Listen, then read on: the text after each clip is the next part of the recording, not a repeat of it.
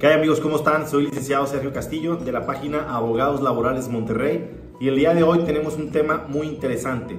¿Cuáles son los seis errores más comunes que comete la gente cuando utiliza la modalidad 40?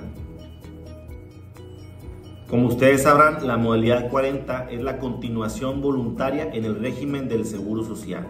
Y bueno, para ello habría que preguntarnos para qué ocupas la modalidad 40.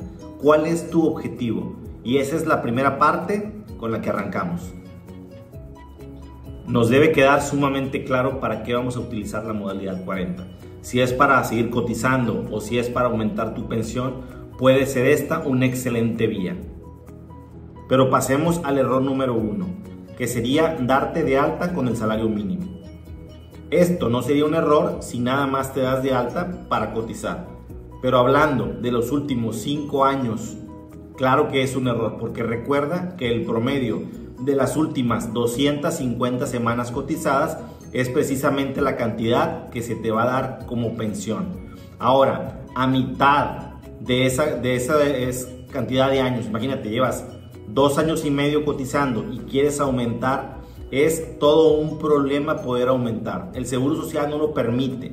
Tendrías que salirte del sistema de modalidad 40 con un patrón que te cotice, que estés trabajando con él y posteriormente volver a ingresar a modalidad 40 para poder aumentar, en dado caso, la cantidad. Error número 2. Todos queremos tener una pensión topada al máximo. Cuando nos cuentan sobre la modalidad 40 y sobre esa pensión tan jugosa de 65 mil pesos, pues todos queremos tenerla. Resulta que no podemos sostener esos pagos con el tiempo entonces dejamos de pagar o se nos suspende porque dejamos de pagar por dos meses o más. Esto obviamente repercute directamente en el promedio que se va a obtener de nuestra pensión. Por ello es muy importante que escojamos una cantidad que podamos sostener con el paso del tiempo.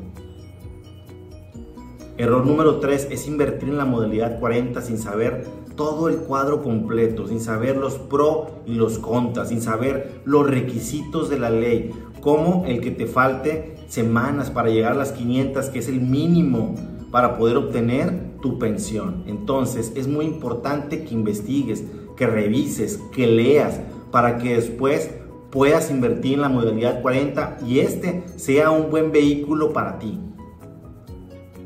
Error número 4 es darte de alta con el salario con el que venías cotizando con el último patrón.